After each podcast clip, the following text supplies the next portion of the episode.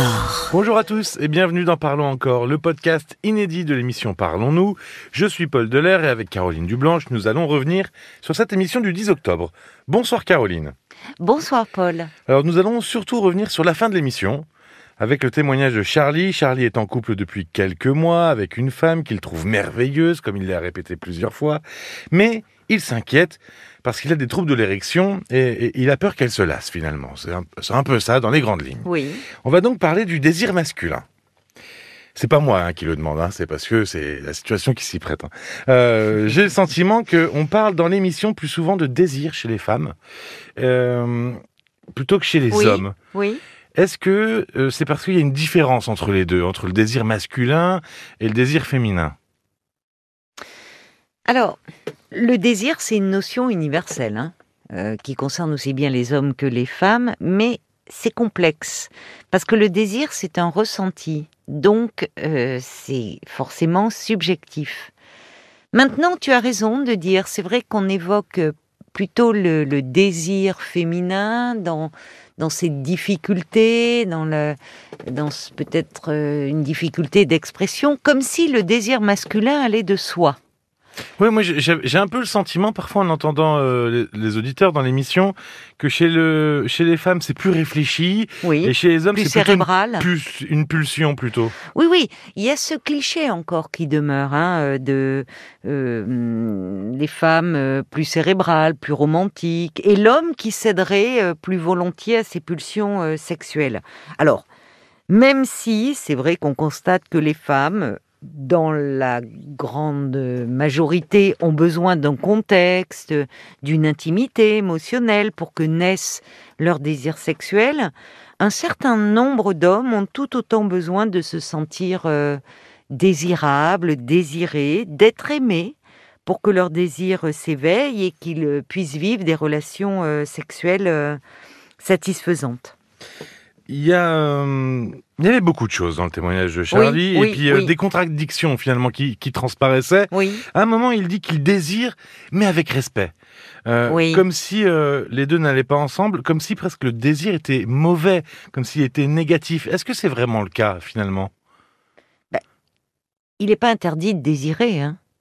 mais ça devient peut-être compliqué. Parce que dans dernièrement, on assiste euh, aussi avec le mouvement MeToo qui fait émerger la parole de femmes et de femmes victimes de mauvais comportements de la part des hommes. Euh, ça pourrait laisser à penser que le désir masculin est, est agressif. C'est pas le désir finalement qui est agressif. Non, bien sûr que non. C'est pour ça que je dis il n'est pas interdit de désirer. C'est-à-dire que désirer une femme, pour un homme, ce n'est pas lui manquer de respect. Ce qui est lui manquer de respect, c'est de ne pas tenir compte de son désir à elle et de vouloir de son consentement et donc de vouloir imposer son désir. Mais euh, il est vrai qu'on entend euh, des hommes, euh, jeunes et moins jeunes d'ailleurs, dire que finalement presque s'excuser de désirer, ça pose question. Oui, surtout que finalement, euh, quand on entend Charlie, euh, il dit qu'il est très très très amoureux. Oui. Et, d'ailleurs, dans une avec euh, une ex-femme, il disait que c'était un peu le même cas. Il était très très très amoureux et qu'il n'y arrivait pas du tout. Oui. pourtant, on pourrait se dire, de, prime abord, plus il y a désir, plus c'est simple, plus c'est évident. Non, justement. Ah non, justement non. Enfin, plus un homme est amoureux, plus il y a d'enjeux, plus il se met la pression, et donc plus il a le risque euh, d'une contre-performance. J'utilise euh, volontairement le terme performance parce que je voudrais aussi euh, dire un point sur ce sujet. Plus il peut perdre ses moyens, en fait, concrètement. Quand il n'y a pas d'enjeu, il est dans le désir, il peut ne pas revoir cette femme, ou c'est juste une partenaire sexuelle, à la limite que ça marche ou que ça marche pas, c'est pas si grave. Alors que face à une femme euh, dont, où il éprouve des sentiments, une femme qui est idéalisée, on l'entendait aussi dans le discours de Charlie, mhm. euh, il y a une telle pression que cette pression, euh, malheureusement, le conduit à se sentir en échec, entre guillemets, euh, dans la relation euh, intime. La pression d'être satisfaisant, en fait. C'est c'est Mais ça. ce qui est terrible, j'ai utilisé volontairement le terme de performance parce que on en entend beaucoup parler euh, sur le plan professionnel, sur le plan sportif, euh, et, et malheureusement, la performance, eh bien, ça a aussi envahi le domaine sexuel. Et, euh, et, et- et ça touche aussi les femmes. C'est pas le sujet de ce parlons encore, mais combien de femmes euh, là aussi euh, disent euh, oh j'arrive pas à avoir un orgasme et, et quand on leur demande mais vous avez eu du plaisir dans la relation? Vous avez éprouvé du plaisir? Elles disent ah oui du plaisir oui mais pas l'orgasme Oui, donc, Donc- comme si finalement, s'il n'y avait pas d'orgasme, tout le reste était à jeter. voilà voilà C'est la productivité presque. alors la difficulté pour un homme c'est que son désir il se voit Et oui. il se voit, euh, il se traduit euh, par, euh, par l'érection physiquement. Et là où malheureusement il peut y avoir une incompréhension, et c'est ce qui semblait être le cas entre Charlie et cette femme, c'est que Charlie nous disait qu'il éprouvait beaucoup de désir pour cette femme, mais le corps ne suivait pas. Il y a des, des difficultés d'érection qui sont liées euh, à des problèmes euh, euh, psychologiques. Et Oui. ça ne concerne pas seulement les, les, les, les hommes d'un certain certain âge. Oui, parce que finalement, alors, bon, moi, j'ai pas ce certain âge, mais je pense que ça nous est tous arrivé au moins une fois. C'est-à-dire que n'importe quelle circon- circonstance, au moins une fois, c'est arrivé. Dans le contexte, selon Voilà. la partenaire aussi. Ça se joue à deux. C'est une partition de musique. On s'accorde ou on ne s'accorde pas. Et on ne peut pas le savoir avant d'avoir essayé. Même ça. si on a une très grande complicité avec la personne, avec la femme. Sur le plan de l'intimité, le corps, il ne ment pas. Il ne triche pas. Donc, parfois, on peut se sentir très bien, comme le disait Charlie avec quelqu'un, et en même temps, sur le plan du corps, il y a euh, une odeur, un- un- une texture de peau, quelque chose qui, dans notre imaginaire érotique, dans notre fantasme, ne colle pas. Et le corps ne ment pas. Alors, tu as raison de souligner cela, parce que le, le- avoir des troubles de l'érection, c'est encore très tabou. Ah Très bah, tabou chez les hommes, mais aussi chez les femmes. Oui. Enfin, alors qu'une les étude. femmes. Eh ben, chez les femmes, c'est-à-dire euh, chez les femmes, je m'entends. C'est-à-dire beaucoup de femmes se sentent encore blessées si euh, euh, l'homme avec qui elles désirent avoir une relation sexuelle n'a pas d'érection. Elles peuvent se sentir blessées parce qu'elles vont se dire il ne me trouve pas jolie, il ne me trouve pas désirable. Bon, alors qu'il peut s'agir de toute autre chose et ça peut être Ouais. justement parce que l'homme est très impressionné, trop par. Justement, tout l'inverse. Et oui, et qu'il exactement. va en perdre ses moyens. Donc il faut savoir décoder. Mais tu as raison de dire que ça arrive.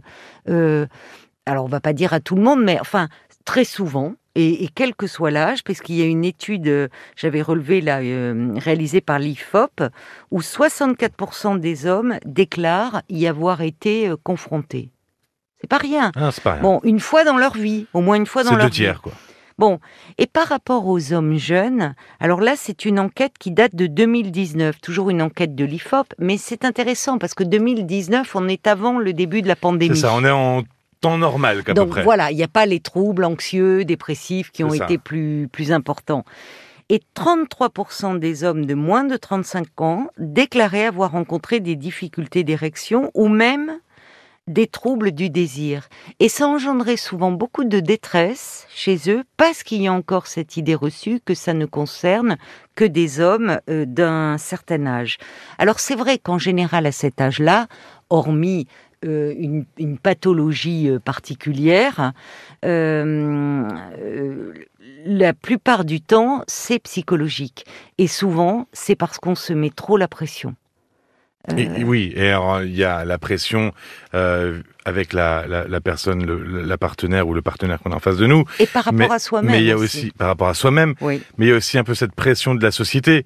Euh, Il y a des choses qui font aussi que, euh, moi je pense au porno sur Internet. En Oui, fait. tu as raison d'évoquer le porno. Euh, Je pense au porno sur Internet où, où, Oui. ça c'est, pour le coup là, on en voit de plus en plus partout, c'est de plus Oui. en plus facile d'accès. Oui. Et, et c'est terminé. le journal, le magazine papier, on tournait les pages. Là, maintenant, c'est c'est super accessible. Oui. Et, et et finalement, ça, ça, ça- ça- On se les limites vont de fait. plus en plus loin, on se compare de plus en plus. Oui, c'est ça. Et c'est vrai que ça peut beaucoup bloquer. Il y a beaucoup de jeunes qui sont bloqués euh, vis-à-vis de ça. Bien sûr, parce que en fait, d'abord le porno, c'est pas la sexualité telle qu'on, telle qu'elle se joue. Euh, Oui, c'est Non, ce non, sont des est- films. c'est- Alors, ce sont des films, ce sont des acteurs, et on ne voit euh, que des scènes de coït. On voit des organes génitaux. On ne voit pas tout ce qu'il y a autour. C'est pour ça que je dis qu'au fond, la- la- le porno n'a rien à voir avec la sexualité. C'est comme si, euh, quand on allait manger dans une chaîne, pour ne pas la nommer américaine, et qu'on parlait de gastronomie. Enfin, Oui. on n'est pas du tout dans le même registre. Mais en revanche, tu as raison, et beaucoup de, de jeunes, euh, notamment de jeunes hommes, se comparent, se comparent à des acteurs qui sont choisis en fonction justement de leur performance. Là, on est dans une performance. Ils, ils sont payés pour faire une performance. Oui, c'est même devenu un mode de référence chez certaines personnes. Finalement, c'est Oui. le premier accès à la sexualité, c'est celui-ci. Oui, donc malheureusement. c'est une référence. Alors, mais il y a aussi, par rapport, euh, on- c'est pas si simple d'être un homme. On parle aujourd'hui, bien ah non, sûr, non, pas tous non, les jours. mais c'est vrai, chacun dans son sexe voit les, les difficultés du sien et a du mal à appréhender celles de l'autre. Alors, évidemment, il n'est pas facile non plus d'être une femme. Et quand on voit ce qui se passe, notamment Évidemment. ici en France, mais bon, je pense Dans à d'autres entier. dans le monde entier, c'est compliqué de naître fille. Mais il faut pas croire que pour les hommes, c'est aussi simple. Le désir masculin, il est aussi euh, fragile. Voilà, c'est c'est pas. euh, il faut déconstruire aussi l'idée que c'est forcément mécanique. Oui, quand on a 15 ou 20 ans. Parce que là, on est en, en plein sous l'effet des hormones, de la testostérone et la simple vision euh, de, de, de quelque chose de jambes, de sein, de, va provoquer une érection. Mais après, euh, il y a quelque chose de, de- c'est plus complexe. On n'est pas, l'homme n'est pas que soumis à Puis hormones. il y a l'expérience de la vie aussi. Qui Il y a que- l'expérience de la vie, et puis il y a aussi le fait que euh, ces dernières années, la sexualité féminine a beaucoup évolué, et qu'aujourd'hui les femmes revendiquent davantage leur plaisir, ce qui est une bonne chose, puisque combien de, de femmes ont, ont subi la sexualité Exactement. pendant des, dé- enfin, enfin, pendant des millénaires, les femmes subissaient la sexualité. Elles subissaient d'autant plus qu'il n'y avait pas la contraception et que pour elles, la sexualité, c'était synonyme de grossesse et de grossesse qui n'était pas désirée. Donc, euh, elles n'étaient pas actives et demandeuses et désireuses et désirantes. Aujourd'hui, elles le sont. Ça peut faire peur à des hommes. Voilà. Oui, Les- finalement, faut. Alors, on l'a pas utilisé encore ce mot et en sexualité c'est important. Il faut retrouver une certaine harmonie finalement Oui, entre ça. le désir de l'un et de l'autre. il faut s'accorder, c'est ça. Et quand je parlais de partition de musique, il faut aussi là se donner du temps. Dans une société où tout va très vite et où aujourd'hui, finalement, on se plaît, on couche ensemble, et si ça se passe pas bien le premier soir, on se dit ciao. Donnons-nous du temps. Parce que là aussi, quel que soit son âge, c'est toujours une première fois avec une nouvelle personne.